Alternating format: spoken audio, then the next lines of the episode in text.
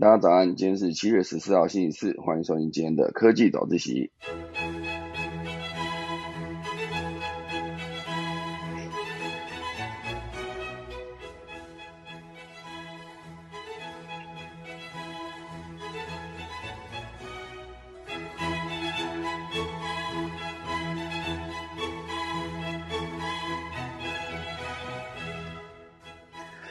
今天可以早起要跟大家分享几则消息哦。第一大段会跟大家聊到，就是红海入主了去年七月宣告破产重组的紫光集团，呃，就是中国的紫光集团哦。现阶段主要是要在记忆体、通讯晶片等地方，然后从紫光那边得到一些某种程度的呃制造 IC 设计跟封测相关产业链的能力。啊，那紫光自从去年七月破产重组之后呢，就是一直有传出会有投资的消息。现阶段呢，传出是红海子公司富联再投资基金的名义，出资九十八亿元，大概就是四三五亿元台币，哈，直接去呃入股紫光。好，这是今天第一大段。第二大段呢，会跟大家聊到就是 Netflix 一部一系列相关的内容，就是咒。这部电影呢，掀起台式恐怖潮，闯进 Netflix 非英语电影的 Top Ten，然后还有一系列 Netflix 的新举措。第三大段呢，会跟大家聊到就是 Lofi Girl 这个频道，就是工作读书都要听的热门配乐频道。现阶段呢，有一个假版权申诉的争议，等一下来跟大家分享。龙声过，开始新的科技早自习喽。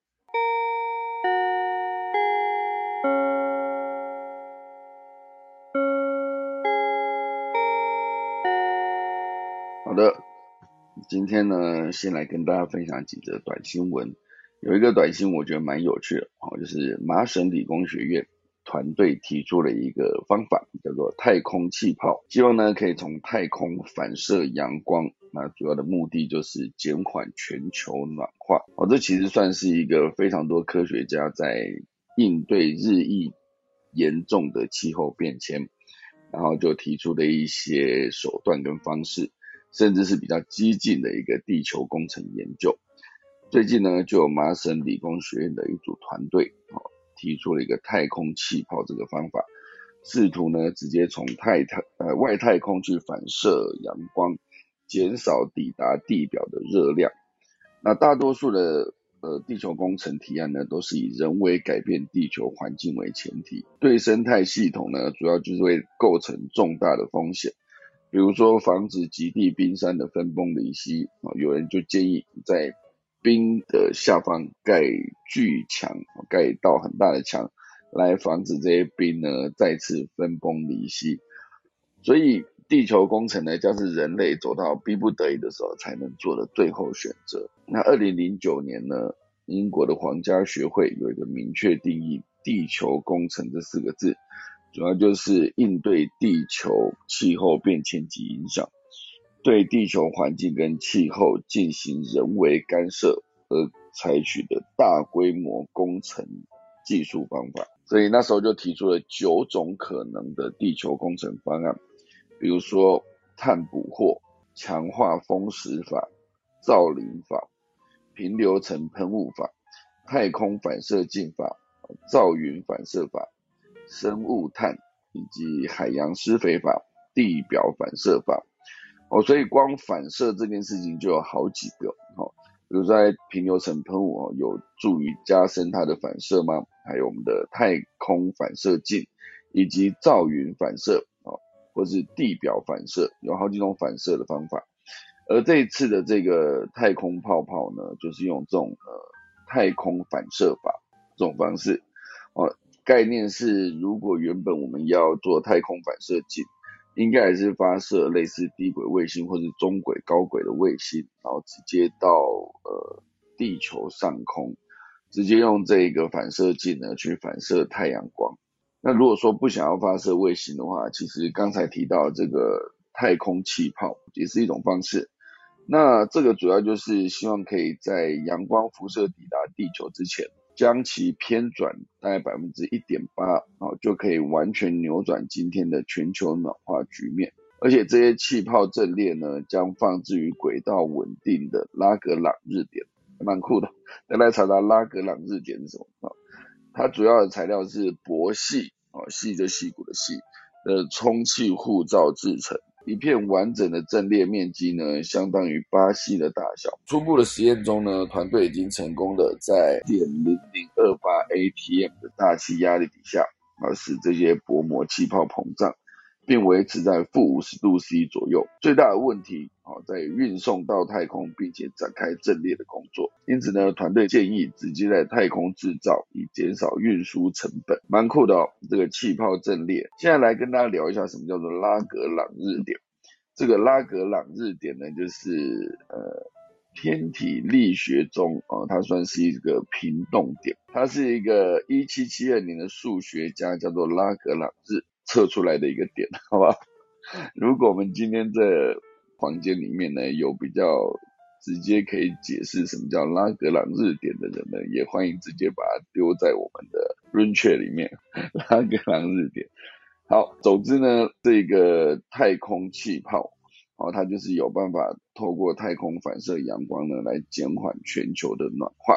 由麻省理工学院提出。那第二个短的新闻呢，跟大家聊聊跟苹果相关的内容。之前苹果的首席设计师就是这一位 Johnny Ive，艾弗还是 Eve？应该是艾弗。我每次遇到这种问题的时候，我就在思考说，为什么英文的发音哦，有些时候像这个 Ive 是念艾弗，有些时候念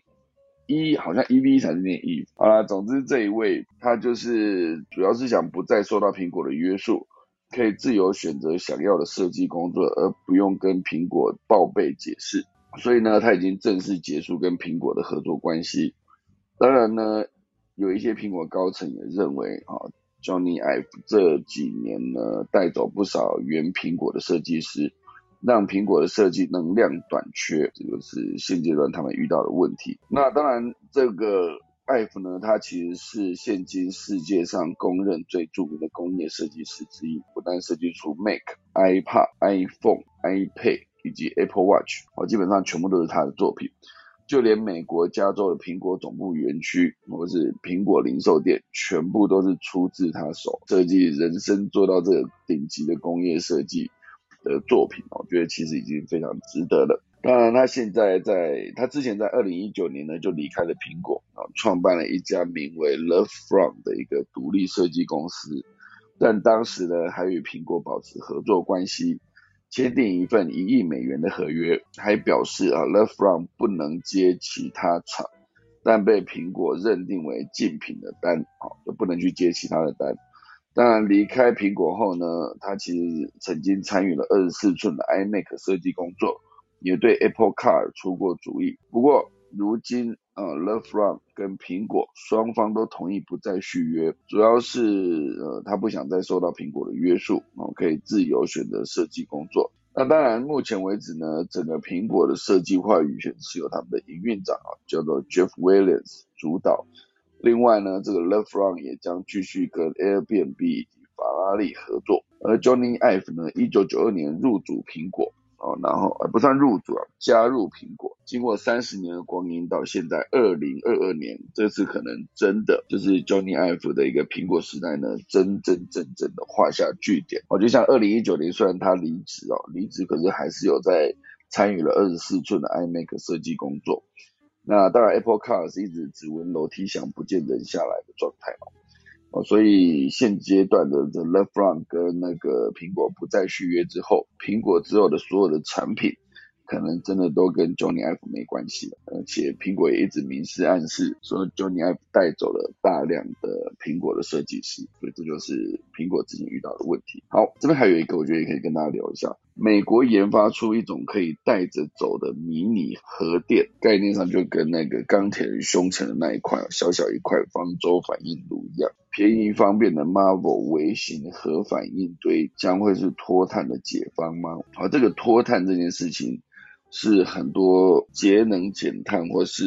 希望可以减缓地球暖化的人士都希望达到的一个目标。那当然，这个方式呢，就是一讲到核能发电，很多人脑中都会想起巨大的核能发电厂跟各种复杂的设施，以及成千上百个专业人员在现场维护设施。这样，不过核能发电有可能会越来越小巧可爱，许多国家呢都在研发规模较小的核反应堆，未来甚至核能发电还可以带着走。但是这些小型的核反应堆具有什么优势呢？美国爱荷华国家实验室的微型核反应的团队正在进行一个十分响亮的项目，名称叫做 Marvel 反应堆。哦，这 Marvel 好像就是电影 Marvel 的拼音哦，M A R V E L。啊，这个 Marvel 反应堆这个实验呢，从二零二零年的六月开始进行，目前的计划目标呢是在二零二三年。的十二月之前呢，成功让第一个反应堆运行啊！如果真的可以成功的话呢，这个 Marvel 反应堆呢将创下划时代的意义，不仅能示范如何将核能发电系统变可稀释装置，同时呢还能为客户提供热能跟电力。可是为什么可以做到这么小？哦，尤其是一个微型反应堆就可以提供一千到一万个人的用电哦，无论是医院、军事基地、偏远社区都能因此受惠。因为现阶段呢，美国的电网都是采用集中发电然后配送的方式，其实很多地方都是哈，有一个发电，像台湾为什么南电北送？那那对岸也有什么西电东送等等哦，东电西送哦，所以如果之后都改采微型反应堆的话呢，就能打散原本的集中线，进而增加对天然灾害的防御能力。而且呢，核能不像是风力发电或太阳能发电需要靠天吃饭，所以它也能作为其他再生能源的后盾。而且微型核能反应堆呢，所需要的维护人力较少，燃料更换的频率也更低哦，大概就是五到十年。传统可能是两年就要换哈，那微型反应堆更换频率更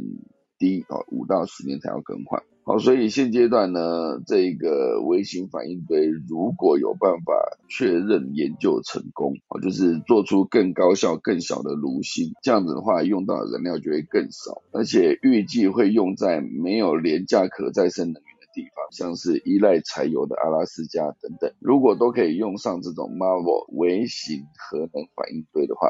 那肯定会比现在的能源费用来的便宜很多很多。但也不是十全十美啊，这个微型反应堆还是有它应该要面对的难题。我觉得它仍然会呃产生许多的放射性的废物。哦，所以现阶段呢，这个。美国的供应链萎缩，导致相关的启动成本更高，以及缺乏相关的核废料的监管系统，也为这件事情带来了一个隐忧。所以，为了这个地球人类脱碳的未来呢，Marvel 应该还有很长一段路要走。这就是这个微型反应堆相关的内容分享给大家。好的，正式来进入今天的第一大段哦。今天的第一大段呢是红海子公司。哦，叫做富联再投资基金哦，就是用这个名义呢出资人民币九十八亿元，大概就是新台币四三五亿元哦，去直接入股中国的紫光集团，主要是要插起记忆体跟通讯晶片这两块领域。如果可以成功的话呢，将可串联从晶圆代工到制造到 IC 设计到封测。等完整的产业链，对未来红海发展半导体跟电动车啊都相当有助益。我觉得这个四百三十五亿台币不是花假的，绝对都是有呃经过严格的评估，然后去确定这个入股紫光集团的行为呢，绝对是要对它的整个。制造半导体跟电动车的上下游产业有一个整合式的应用，他才去做这件事。所以接下来对于半导体跟那个电动车，曾经啊，哦，就是紫光集团历史上曾发出豪语，要买下台积电，而且还要合并联发科。但在去年呢，因为不能清偿到期债券，被债权人之一的徽商银行，徽就安徽的徽吼。徽商银行向法院申请破产重整。目前呢，清华控股、啊建坤投资等原股东全部退出，由投资人智路建广联合体设立的北京智广新芯是芯片的芯呢，上面有个草字头，就承接了紫光集团全部的股权。而工业富联呢，是中国的独立上市公司，也是红海的子公司，所以红海就用这个子公司入股的方式。去直接入股了紫光集团，但是经济部投审会表示，红海依法作为最终受益人啊，必须向投审会提出申请，而且还必须经过经济部关键技术小组的审议，防止泄露关键技术。哦，原来经济部有一个叫做关键技术小组，这个其实都需要很多，比如说在大陆地区投资晶圆铸造厂或者机体电路相关，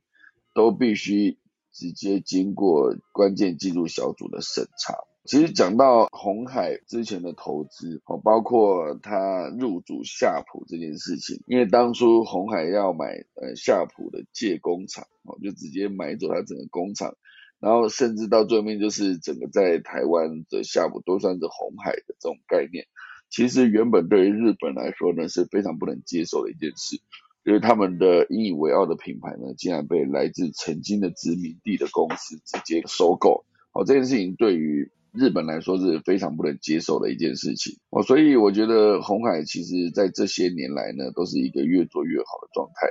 它就是不断的透过并购跟整并，然后去完整它的供应链的整合，哦，甚至它直接为了电动车呢，也做出了一整组的电动车的生态系，就是用生态系来让大家一起赚钱的概念，也可以借此整合跟增加台湾更多的零件商的一些能力。一直以来我都还蛮尊敬这个企业的，就是不管它曾经发生过很多的一些事件。但它一直以来确实就是一个，如果没有红海，那可能这个世界上在组装 iPhone 上面的记录可能会有所落后。那郭台铭这一位红海的创办人呢，其实应该是时至今日哦，他都七十几岁、八十岁了，可能还是拼了命的在工作，就好像创业的第一天一般。这件事情在所有的创业家眼中看起来真的是非常厉害的一件事。我来看一下郭台铭到底几岁哦。一九五零年出生的，所以到现阶段应该是七十二岁。哇，一九五零跟我老爸一样大，而且还小我老爸几天。好，所以总之呢，这就是红海子公司猛砸四三五亿台币入股中国紫光集团的一个相关消息。那这边讲到红海入股中国紫光，现阶段还有另外一个台湾的算是半导体产业也在进行中的一个新闻，也分享给大家。这个标题是来自于科技新报，啊，叫做“防得了中国，防不了美国”。英特尔，啊，就 Intel 目前积极挖角台积电跟三星来壮大自己。当初一直在思考说，我们台湾的技术会不会因为很多中国的新公司或是三星成立的公司都会啊，也不算成经，就是。曾经三星也在一直挖角台积电跟联电的所有半导体的台湾的半导体人才，哦，所以之前就要严防我们的技术泄露到对岸去，哦，所以在芯片这个领域呢，就是晶片这个领域，大家就是要有自己的，比如说台积电的先进的制程，哦，这个机密就不能外泄，一旦外泄之后呢，可能。自己的技术呢就不能变成独家占有的一个状态，哦，所以现阶段呢，因为 Intel 啊它是 X 八六的架构处理器的大厂，自从呢宣布重返晶圆代工市场之后，就积极从竞争对手，比如说台积电跟三星去挖角人才，主要目的呢就是要重回半导体产业的龙头。所以近期 Intel 的执行长叫做 Pat，他就是从台积电找来了几个。大将，比如说其中一位叫做 S U K Suk Lee，他在台积电工作十三年；另外一位呢，Michael 张则是更久，待了三十一年。哦，两名前台积电的员工合计任职大概四十五年左右。哦，所以一个是设计基础设施管理部门的副总经理，另外一个是先进技术解决方案的主管。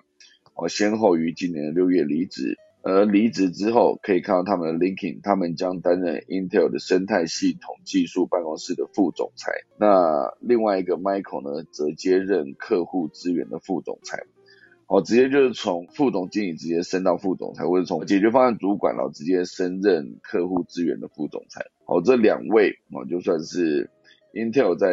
呃挖角台积电的一个高阶管理者。所以呢，主要就是因为之前 Intel 的技术裹足不前，所以当苹果、AMD 与台积电和三星合作推出更优解决方案之后，Intel 的市占呢就节节败退。尤其是我现在想到以前的有一张贴纸上面写的 Intel Inside，哦，曾经就是 Windows 加 Intel Inside 整合而成的 Wintel 的阵营呢，算是在当年呢大杀四方。后来大家知道了，苹果电脑出来之后，虽然它的市占没有很高，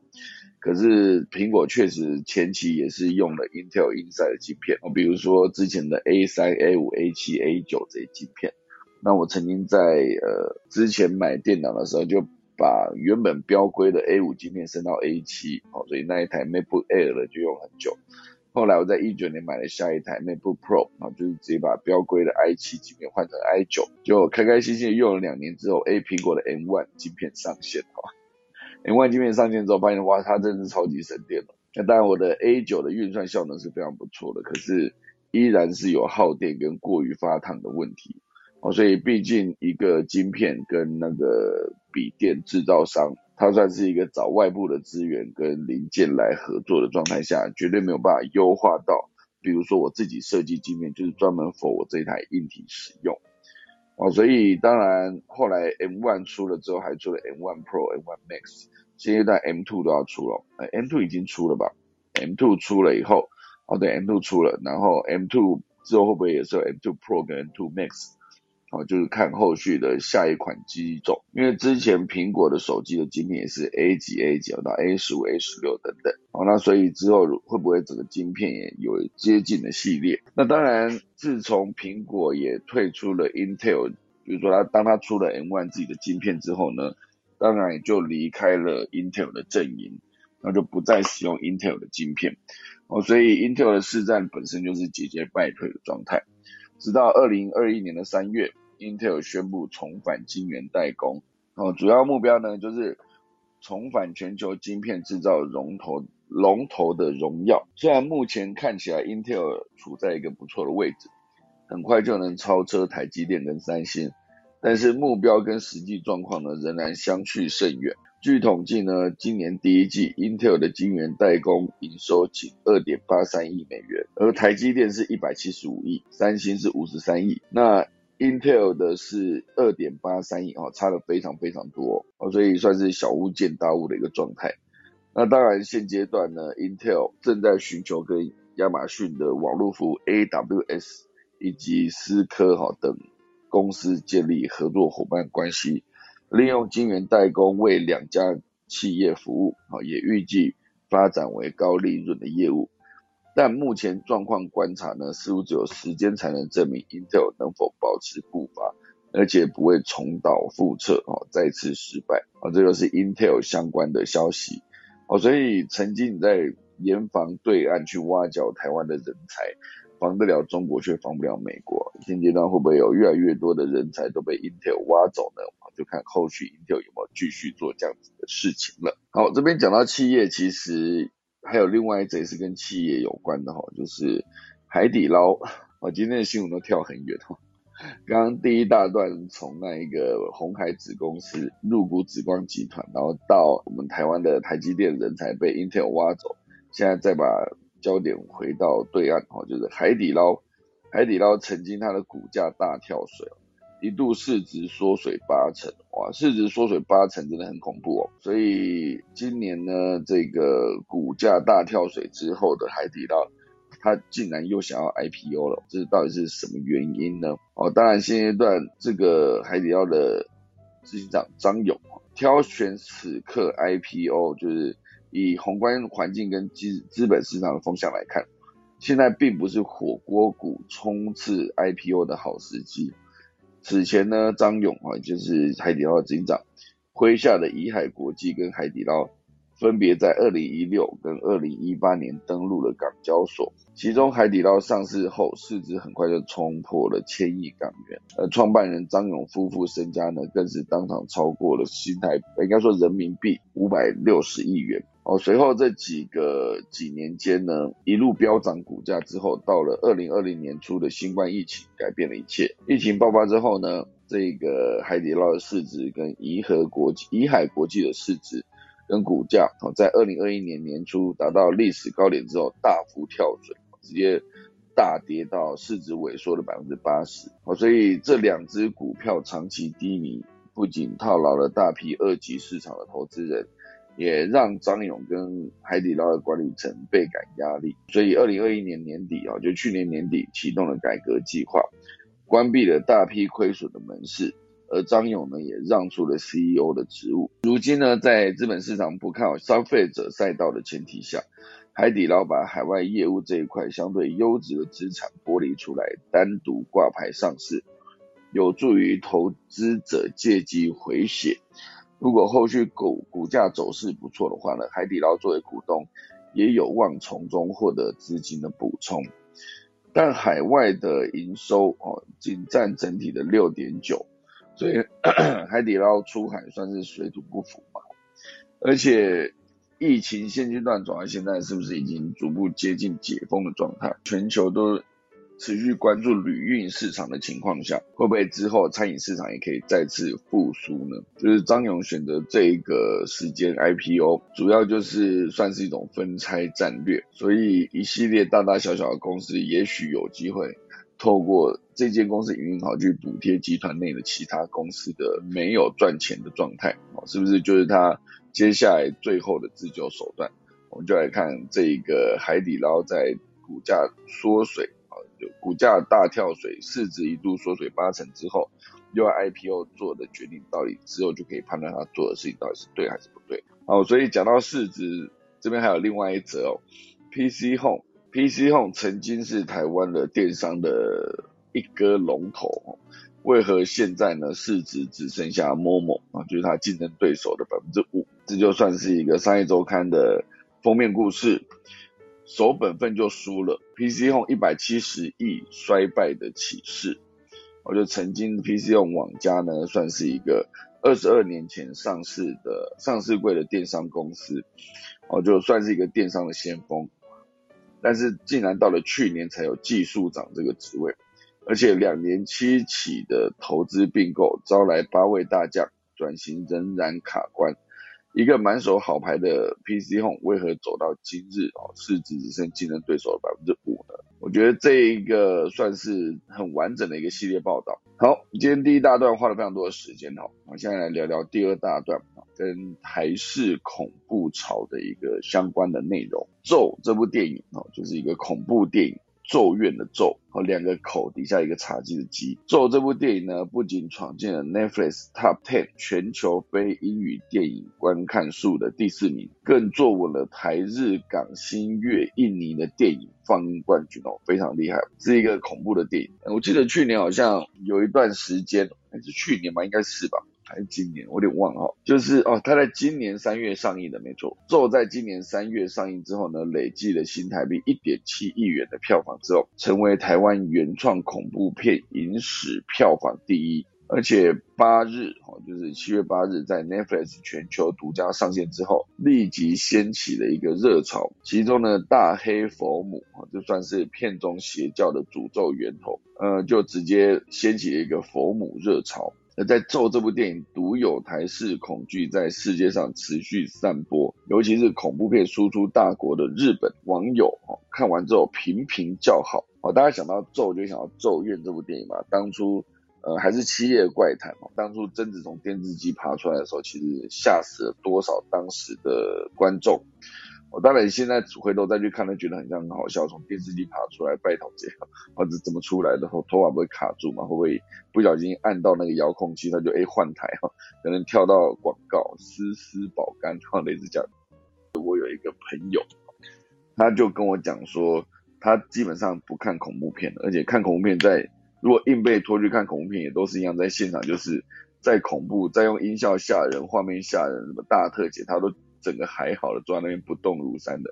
可是他是几十年的看恐怖片的体验，第一次在电影院被吓到不敢看，就是走。我觉得听到这么高的评价之后呢，我直接就是更确定了，我绝对不会去看了，因为太恐怖。好，所以这部电影呢，当然就是台湾一系列的恐怖片的电影恐怖潮延伸至今哦。早些年有红衣小女孩啦，有人面鱼啦，然后也还有一系列的什么，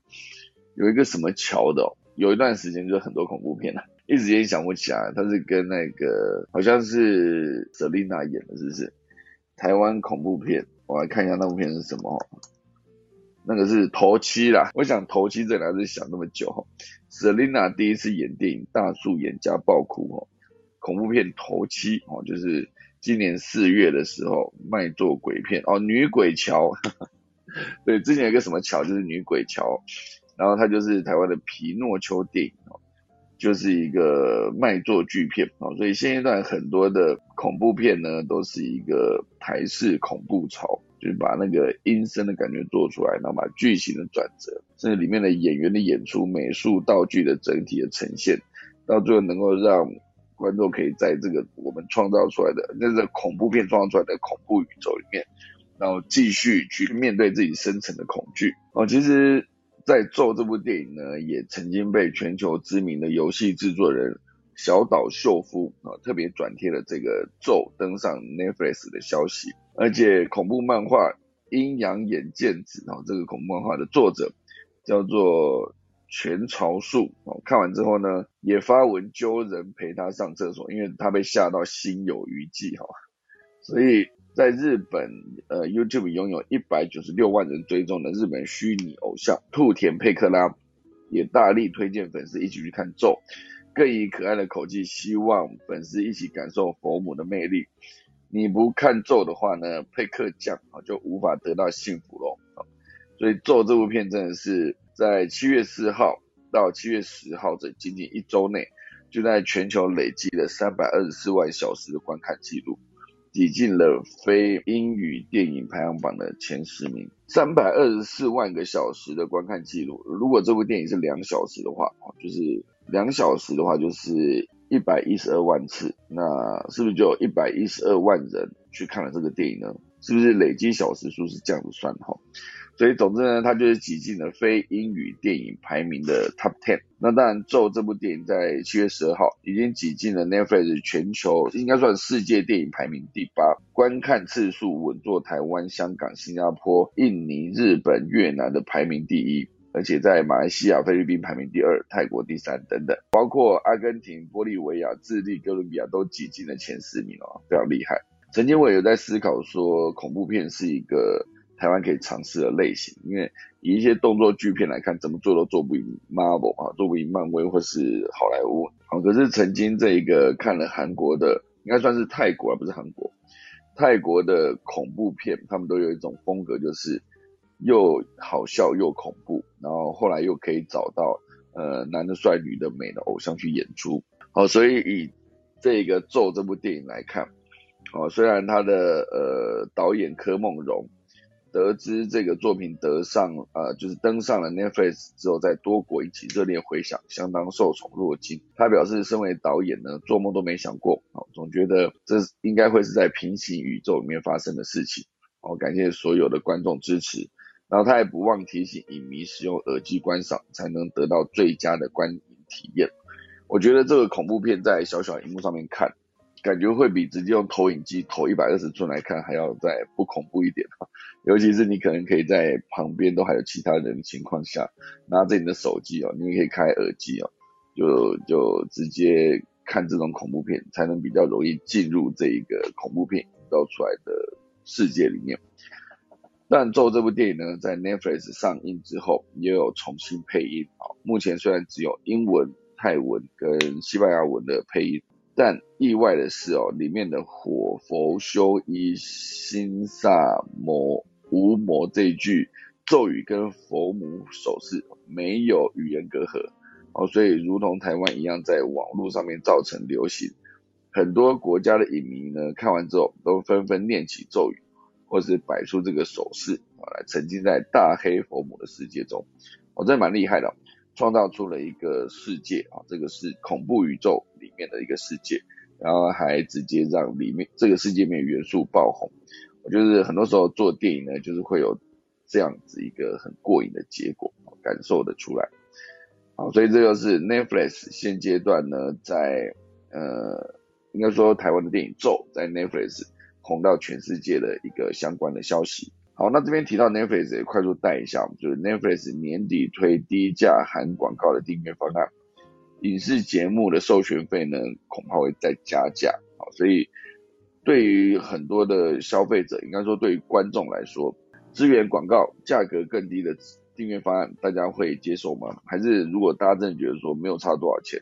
我根本就不差那个一百块的话，那我是不是就直接选择就是无广告版本？那当然，现阶段呢，根据《华尔街日报》报道，就是 Netflix 正在寻求调整与好莱坞片商的节目协议，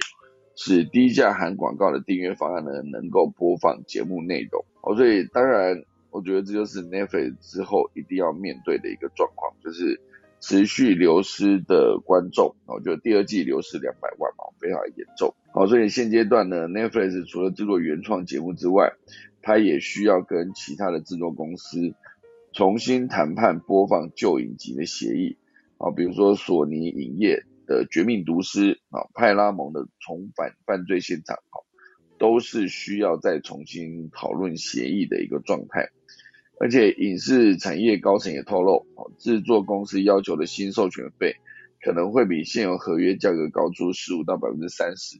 才愿意授权 Netflix 在低价含广告的订阅方案中播放，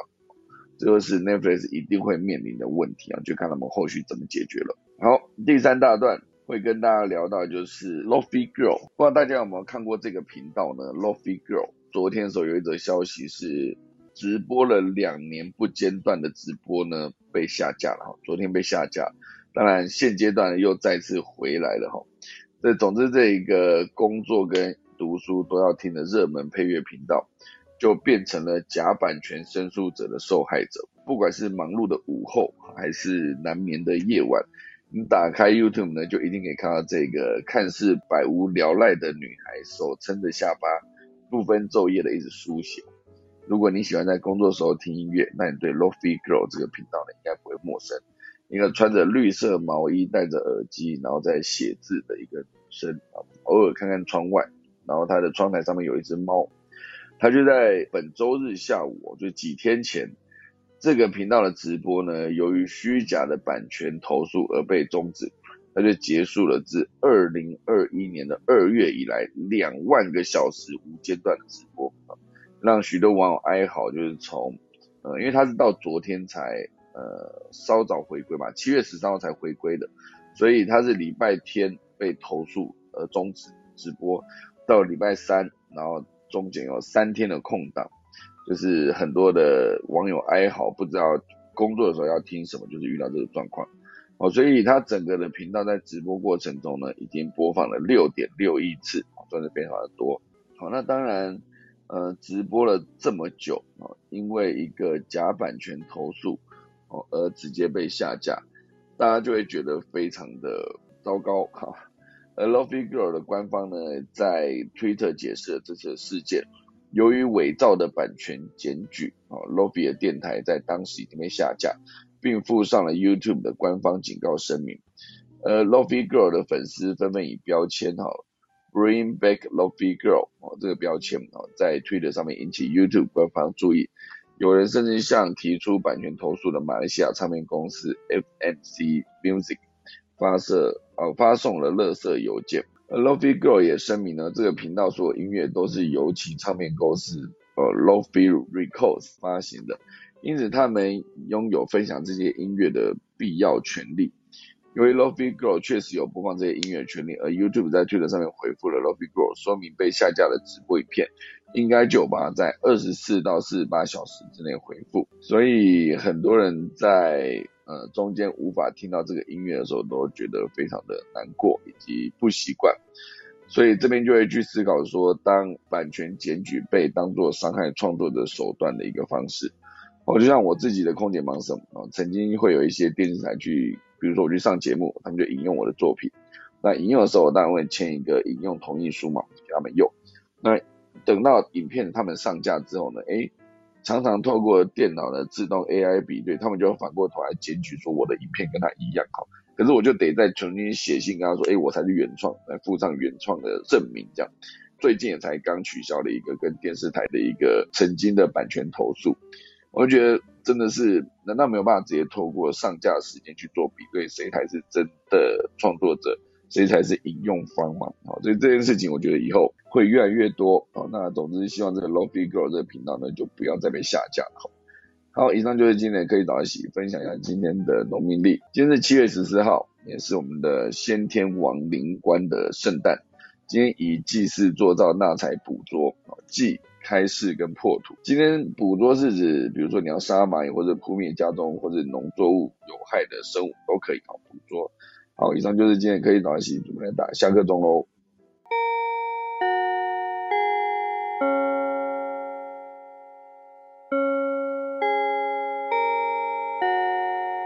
好的。今天就感谢大家收听啦！我们今天看的何明燕老师跟郭宝比都在线上，我们来看老师想有想要跟大家分享什么内容呢？哎，谢导，哎，早不早？呃，好像之前有在谈那个海底捞，那我看红海这个事，就是说，呃，这应我我应该这一次讲的是我自己在看。呃，台湾公司的状况，因为我最近跑比较多台湾的公司，嗯，那要讲的是说，像我昨天到一家公司去，那嗯，其实现在很多的做法大概都是要去提升客户的体验，嗯，啊，所以所以行销的方向其实很多的部分需要去扣合。就是客户的需求，可是台湾的大部分的公司有时候，呃，行销比较偏向能够做广宣式的推广啊，所以就是说，能不能回来扣合客户的体验，我觉得是比较重要的。所以到昨天到一家公司去，呃，他们在谈，呃，整体产品要改成订阅制的做法，那我比较很惊讶，其实是一家蛮大的公司。那应该是事业部的副总吧，他他最后就直接讲说，哎，那你觉得别人的公司怎么做，直接跟我们讲好了，我就会觉得很惊讶，是哎，他只要这个东西，他想要能够照抄。那其实现在很多的呃客户的需求，呃，即使你要改成订阅制，其实第一个你要让客户很容易采用嘛，能够很容易采用以后，能够去做一些管理的效益，然后特别是用数据的方式，所以。一旦回到数据端，其实，在嗯，在企业的管理有一个比较大的冲突吧，就是因为你一旦要用数据的时候，这个时候数据的判读，什么是关键数据的时候，就跟主管自己的主观性差异很大。那这时候要听谁的？我觉得这个企业整体的运作，还有部门之间的协作，就要呃，就要从自己本来的这种管理的思维开始慢慢的拆解。那我觉得通常都在这一点上面有很大的课题。那你刚刚在提那个海底捞的部分，事实上他们当初其实他也有提，呃，之前也提过说他们就败在 KPI，他们有很多，呃，我们一般的表面的 K KPI 有几个问题啊，就是表面的 KPI，比如说他们曾经写说，哎，客人的杯子里水不能少于多少，嗯，呃，就会扣分，然后客人如果戴眼镜，一定要给眼镜布。那这样就造成很麻烦，因为要扣分嘛。结果每个人来都要给眼进步，然后如果豆浆不喝不加都不行，他还一定要加上去，因为看这种很表面的东西。嗯，他们甚他们甚至还有用过手机套。那客人一直讲说他不要，结果呢，因为这个有 KPI 会被查核嘛。嗯，所以 他们还趁机在你不注意的时候，赶快把手机套套上去。哇，过头了。所以这个就是有点过头。可是现在 KPI 的问题其实是很麻烦的，比如说今天 KPI 有很多东西，事实上跟你最终的指标是没关系的。就是说，比如说，呃，很多的 KPI 事实上，比如说你今年今年即使说这个月的业绩要达到四百万，那很多人分。嗯，即使分的 OK 啊，他就开始分说，哎，你第一周要一百万，第二周两百万。那其实如果四百万是一个成长，你反倒要去看那个成长性，是因为你做了跟客户有关系的什么事来看的。所以有可能你第一周、第二周要去看说你做的事情，客户是不是有回应，然后是不是甚至成长会比这个更多。就客户，比如说客户来跟你谈的。呃订单的数量预期的，或者客户的在用定用你，如果你感激的是产品的方向，就是产品就客户用的行为有没有成长？那这部分目前因为有很多都是平台式产品或者有数据单的产品，就要从数据里面去发现了，都不是最后的行为。所以那个嗯，其实，在做这种 KPI 的时候，其实有一个就是呃。有一个叫做 SMART 的做法，就是你要用几个方式去检核嘛，就是你要很明确，所以很明确就你要有日期、有数字，这个大家都很知都都知道。第二个就是可 measurable 嘛，可以衡量。第三个是可以实现，就是你要设一个可以做得到的。那其实最呃第五个就是有实现。其实我要谈的就是说相关性啊，因为大家设的 KPI 有时候在做相关性的时候，跟你真正要改动的行为没有关系，所以就会。就会没有办法，呃，事先去看到，就是说你这一季有没有办法达成。所以那个你在改动的行为跟产品改进的方向，或者你在做客户体验，那个有没有机会得到快速的回应？我觉得那个才是检核的一个目标了，这是一个部分。然后。呃，其实最近在谈台湾的企业，现在开始也不是现在开始，这几年就流行用客户满意度。那你一一直去看那个客户满意度，因为第一个是问卷，嗯，那问卷的方式，其实你要做到八十分、九十分、九十五分，老实说，我如果做问卷，我都可以改变你，因为我问一些无关紧要的问题，嗯，所以有时候你去看那个问卷满意度，其实里面的内容都跟他要改进的内容没有关系。所以我这里大概就是分享说。第一个就是说数据，大家学习慢慢用一些客观的数据来看事情。第二个，这个数据是不是有关联性啊？那可以被讨论。所以 KPI，无论你用 KPI 或 OK 啊，事实上都是用来修正、快速修正、讨论，然后看到真实的问题。那看看有没有办法试着处理这样。我觉得台湾企业值得在这一部分多努力。嗯，那 OK OK。对，老师刚刚讲那个那个海底捞那个真的蛮有感的，就是你不需要说他一直来这件事。过度服务真的会让消费者觉得有点不舒服，到被冒犯都有可能。我觉得这个是非常严重的一个状况。好的，我们感谢老师啊。嗯嗯嗯，我我补充一个，就是你设计的 KPI，不好意思，就是说，其实如果是客户体验，你就要回到客户的主轴啦。那比如说，他们也曾经设设立过，他不用那个营业，可是他用翻桌率，那个时候就造成说，他觉得客户没有到五分钟或没到一分钟，马上换人。那这时候，你这你这个指标，就算你用翻桌率，你这个指标也不是从客户的体验提升去处理，所以就会又失了准头。那所以这部分都要多考量，大概是这样子。嗯，OK OK，好的，感谢老师。好，那我们再看郭爸比有什么要分享的内容呢？情人节快乐啊！今天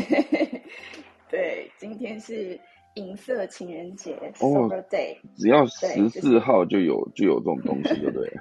对，大家都听过，就是一年每年的每个月的十四号都是情人节，那今天就是银色情人节，真的是过不完。对，然后这个情人节它其实很有趣，它是有一个循序渐进的桥段，就是如果你在前两个情人节都没有脱单的话，就二月十四跟三月十四。那就会在四月十四号的时候，跟其他的单身的人一起吃炸酱面跟黑巧克力，过黑色情人节。对。然后如果说你们刚好在这天吃出感情的话呢，那就可以在五月十四号的时候送对方玫瑰花，跟他告白。那如果这天又让你告白成功，那你们就可以一起过六月十四号的亲吻情人节。啊，对，对。然后接着就在这一天喽，这一天就设定交往一个月了嘛，已经很稳定了。所以这个节日的意义在于约定。那就在约定的这个日子这一天呢，你就要送彼此一个比较具纪念意义的物品。可是呢，才交往一个月，就不要送太贵重的东西。所以呢，就发展成了银饰品。所以今天就是银色情人节。所以这个节日要怎么过呢？就是。大家可以就是在这一天，把你的对象介绍给你的家人，就是介绍给长辈。但是如果说你已经介绍给长辈的话呢，还是要跟长辈分享这个节日，因为过这个节日的习俗就是，呃，男女朋友会互送银制品或是交换银戒指之外呢，今天这个这些东西其实这一天的开销，如果你们在庆祝的话，这些开销都要由长者来买单。哦，真的。所以你要先跟 长辈 分享这个习俗之后，才可以让他来买单。对，哦跟大家分享今年这个银色情人节，情人节快乐。，OK OK，好，感谢。然后，啊，你你你，所以你是哎开头再讲一个，对不对？哎，没错，好好好好，对，我在头上换上了一个看起来像坏掉的菜瓜布，然后上面又顶着一条很像排泄物的东西。这一个是，这是一只海绵蟹。这一则是在西澳大利亚的新发现，就有一家人他们在海滩捡到一只，就像我头像上这个全身是毛的海绵蟹，然后他们就很惊艳，没有看过这样的品种，所以就把它送给了当地的甲壳类博物馆。然后这个馆长呢，跟生物学家就是把这只海绵蟹跟过往的标本进行比对，然后就发现它真的是一个全新的品种。哇，那他们就帮它取名字，对，就以呃达尔文的船帮它命名，叫做 La Madromia Beagle，可以叫小猎犬。然后会以这个呃名称帮它命名的话，是纪念 HMS Beagle，就是小猎犬号。它在一八三六年的时候，在第二次调查探险的期间，就是把达尔文送到了澳大利亚。然后航行的期间，达尔文他就是记录了很多素材，对他的影响很深。所以在一八三九年的时候，达尔文他出版了一本叫做《研究杂志》的著作，然后呃之后也有被重新更名发布，到现在都还有在印刷的《小猎犬之旅》。然后海绵蟹它就是跟海绵共生得名的，它就是把海绵呃插在它后肢的刺上面，所以它看起来像在戴帽子，而且它会注意这块海绵的外形跟它搭不搭哦，它会修剪成自己满意的大小。然后它走一走，如果说遇到威胁的时候，它就会压低身体，就是让海绵帮它挡的意思。然后，因为通常没有什么掠食者会对海绵有兴趣，海绵是本身是有毒的，而且在它身上的海绵是活的，它还会继续生长，跟我们看到的海绵宝宝是不一样的，那个形象只对了一半。海绵它本身是活的，但是不是黄色方块，它是海中一种不会移动的水生动物。目嗯前大概呃估计有一万多种的海绵的品种，然后它也是很古老的生物，所以它的身体形状其实是就是各式各样的。然后就算是相同的种类，也会因为它的栖地环境不一样，呈现不同的形状颜色。那海绵它是呃身体构造很奇妙的多细胞生物，身上有很多水孔，它就是利用水流进出身体内外来进行呃摄食啊、呼吸、排泄跟生殖的功能。简单来说，它就是一个很复杂的水管系统，然后也是嗯，也是把就是这么特别的形态跟生理功能，呃，让分类学家把它单独归类在多孔动物门，也叫做海绵动物门。嗯，有兴趣的朋友可以搜寻 Life Science 跟卫宝的报道，嗯或，是其他关键字了解细节。我先跟大家分享。好的好的，感谢郭老师要带来一个有趣的生物好的一个消息。只是我刚才你在讲那个呃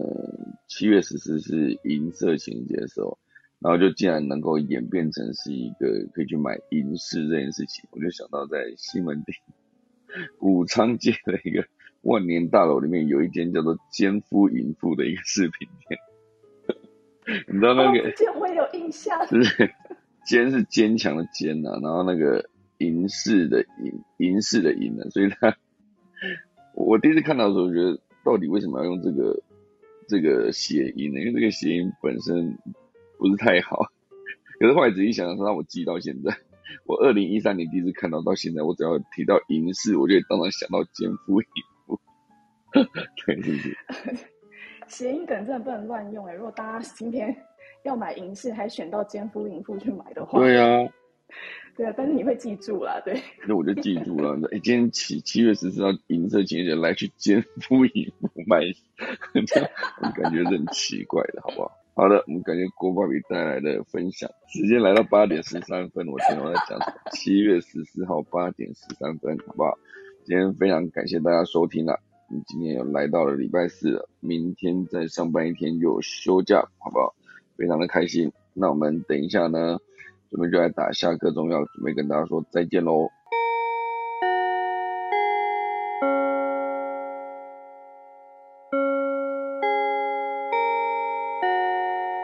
好的，那我们可以早点睡觉。明天七月十五号星期五早上再见，大家拜拜。